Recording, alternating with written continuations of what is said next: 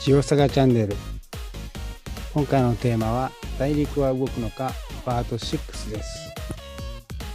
ナビゲーターは私後藤忠則です。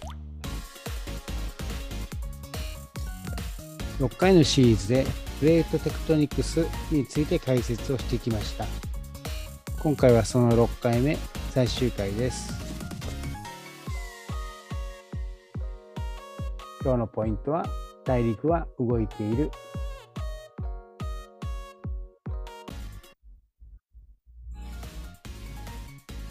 前回までで、えー、海底がどんどん生まれていって、えー、水平方向に動いてるって話しました、えー、これを海洋底拡大説といって海底の掘削とか、え電波性を使った、え地球の測量精密な測量からもプレートの移動というのは確認がされました。えー、大陸もですね、この時同時に移動していると思われます。えー、ここにアニメーションがございますが、こういうパンゲア大陸というのが分裂して今の大陸になったんじゃないかと言われてますが、今まで海底の話ばっかりしてきました。えー、陸地が動くっていうのは、じゃあどうやって測ることができるんでしょうか？それもですね、あの地球の時期、地磁気というのが深く関係しています。え、おさらいをしましょう。地球は磁石になっている。えー、この地球の時期のことを地磁気と言います。N 極が南極、S 極が北極にある棒磁石のような格好ですが、えー、その正体は核、外核を流れている電流が作る電磁石です。えー、このような磁力線のパターンのうち北半球では地表面に対して突き刺さってくるような磁力線というのは観測されます。これは今の磁力線です。で過去はじゃあどうやって知るかというと、これ岩石に聞きます。え、このような学問を古い地域学でこう地磁気学と言います。岩石にはもともと弱い磁石の性質を持ってますんで別の磁石を糸で吊り下げるとくっつく。なんてことがあります。でなんで磁石の性質を持ってるかというと溶岩のような、えー、熱いドロドロしたもともとはドロドロした、えー、マグマだったものが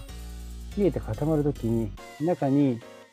まあ、鉄分なんかを含むね、えー、磁気を含む鉱物これを磁性鉱物、あるいは強磁性鉱物と言いますが、まあ、要は、えちっちゃい磁石、こういうものが形成されていくんですね、冷えて固まるときにね。ただ形成されるんじゃなくて、先ほど言った地面に突き刺さる北半球なら、地面に突き刺さる磁力線に引き寄せられる、吸い寄せられる、うん、まるで方位磁石がね、えー、N 極が北を向くのと同じように、岩石の中の強磁性鉱物の N 極も、えー、磁力線によって北の方を向いちゃう。なので逆に古い岩石の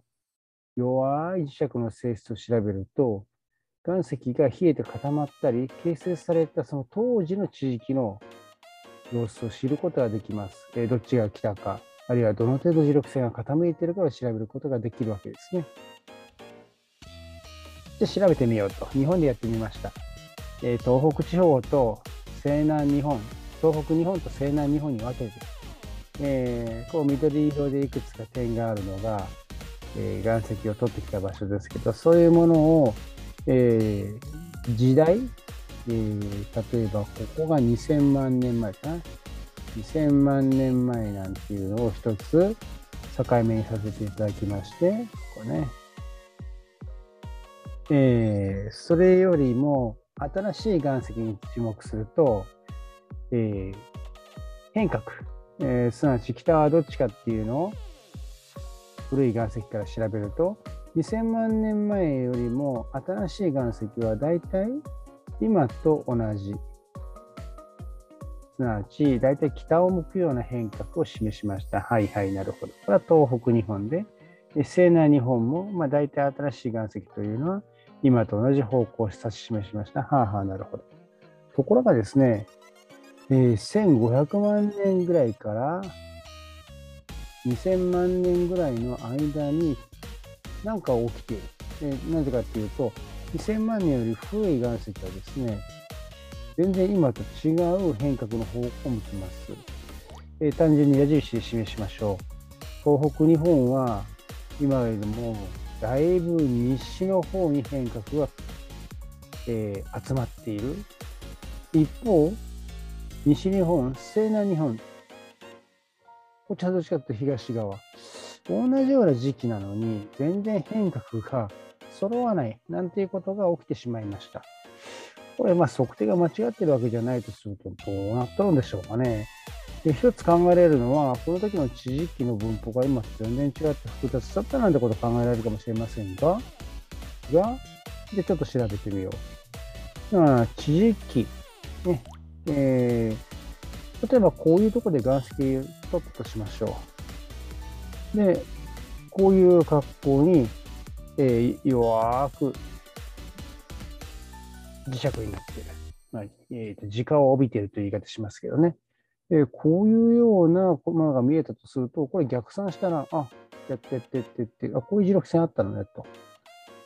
じゃあ地球の真ん中に棒磁石みたいなものを仮定すると、棒磁石の、えー、傾きってわかるよねって。傾き。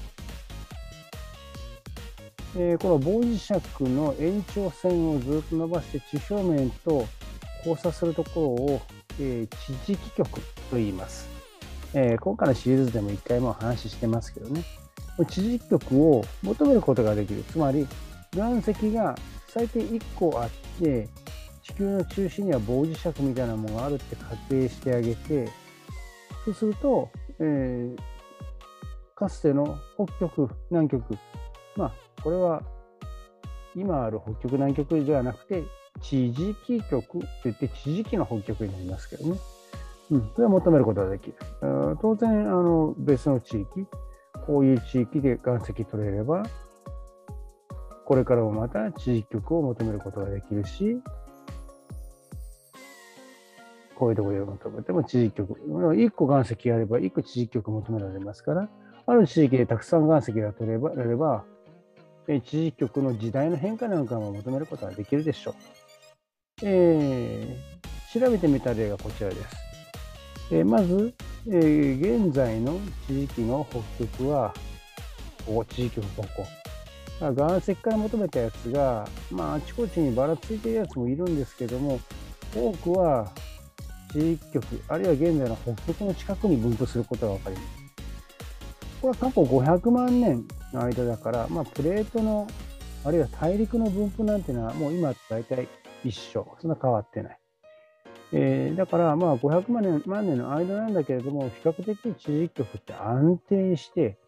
現在の地磁気北極、あるいは北極のあたりに大体あると。えー、これ、世界中の岩石で求めても大体同じで、地磁極が2つや3つありました。なんて時代はほとんどなくてですね、まあ、ほとんど長い、500万年間の長い期間、大体ですね、地磁気北極が1個、地磁気南極が1個って感じです。今割にそう単純な関係なのに、さっき日本列島で見たあれは何だったのかというのは、まあ、こういうことかなと。つまり、西南日本の、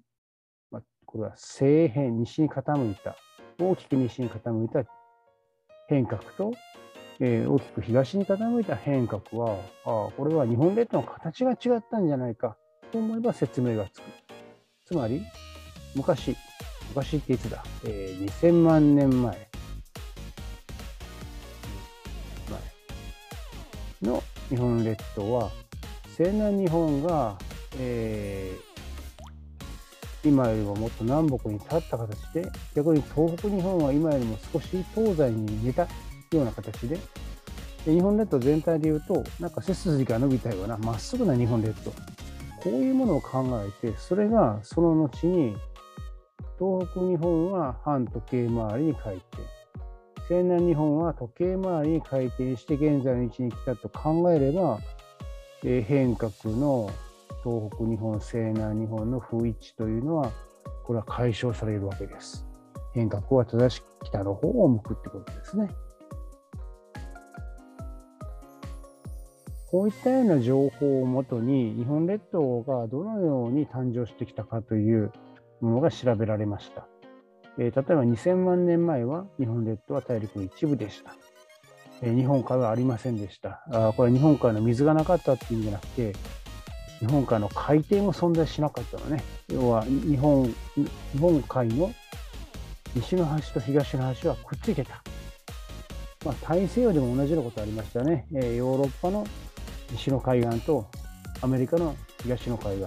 あるいはアフリカの西の海岸と南アメリカの、えー、東の海岸、これはくっついてて大西洋がなかった。あだから海底も何にもなかった。同じことがあの日本海でも起きていて、ただし、1600万年前ぐらいから少しずつ少しずつ日本列島が移動をし始めて、で大陸と日本列島の間に隙間、すなわち日本海が生まれ始めました。でさらに時代を現在に近づけていくと日本列島が形成されていき、えー、現在と同じ形になったのはまあ1500万年よりもこちらあ何か急にですね、えー、日本列島は大陸から引き剥がされるように東北日本と西南日本で、えー、異なる回転運動をしたみたいですね。ということが地磁気のデータから古い地磁気、古地磁気のデータからわかるわけです。えー、これ日本列島の場合ですけど、えー、例えば大陸が南北に移動した証拠なんかも、この高地磁気から出ます。例えば、この辺りで形成された岩石は、岩石の復活に注目すると、復活は上向きになるわけです。南半球で形成された岩石は、で、えー、赤道付近で形成されると復活ほぼ水平。北半球だと復活は今度お辞儀した形で水平線の下になるわけですね。ちなみにこの変革とか復活っていうキーワードもこの6回シリーズの中でもう説明をしましたので、えぜひ復習してみてください。なので、えー、この岩石がいろんな時代でできている。そういうものをある一つの地域からできるだけ集めて、でその時の風格を調べると、その岩石がどれぐらいの緯度、南半球か赤道付近か北半球かっていうことも調べることができます。そうやって調べたのが、インドですね。えインドは、えー、かつてはゴンドワナ大陸の一部だったので、南半球にいました。えー、それが時代とともにだんだんだんだん北へ北へ北へと北上しながら大陸そのものも少し回転をしながら反時計回りに回転をしながら北へ北へ行って今の位置にやってきた。これも、えー、海底の拡大の様子でも検証できますが、あそれと全く別に陸上の岩石の高知実からも復元することができます。これで何が起きたかっていうと、ヒマラヤ、あの、世界の屋根と言われるの高い山あ、これは形成されました。ヒマラの上では、あの、貝とかの化石が出ることが知られてるんですが、でなぜかっていうと、大陸と大陸が衝突したときに、かつてインド側の大陸と、それから、えー、チベット、中国、えー、との大陸の間には海があったんですね。えー、あったんだけれど大陸同士が衝突してしまったので、えー、それでこう持ち上がってできたのがヒマラヤ山脈だっていうふうに考えられています。でこれらを最後アニメーションにしたいと思います。左側はヨーロッパ、そしてアフリカ。えー、この間グレーのところなんですこれは何があったかわからない。つまりここにあったプレート、海です。海のプレートはもう沈み込みをしてしまって、マントルの方に沈んでいって失われましたから、もう何がどうなってるか分かりませんが、多分海です。浅い海、これはテレチス海といって、えー、ここに、えー、っと海底に降り積もったプランクトンなど有機物が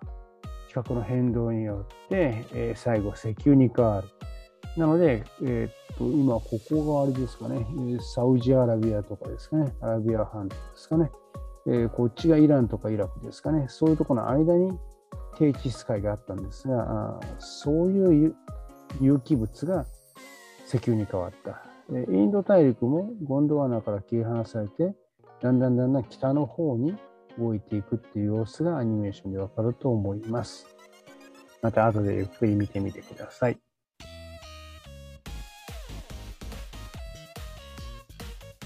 ということで、まとめに入りましょう。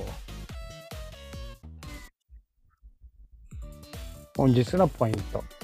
大陸は動いています。大陸の動きは20世紀になってから、いや、20世紀後半になってから、直接測るなんていうことも可能になってきましたけれども、えー、まあ、それは、あの、ちょっと後の話で、大陸の、えー、移動を最初に科学的に検証したのは、実は地磁気を測るっていうことだったっていうのは、案外意外だったかもしれませんね。はい。ということで、全6回のシリーズはこちらでひとまず終わりです。えー、参考資料です。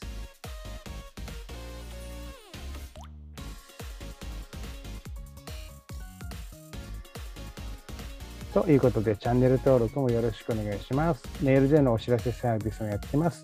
ジオサガチャンネルで検索してみてください。えー、あるいは YouTube の方は YouTube の説明のところに、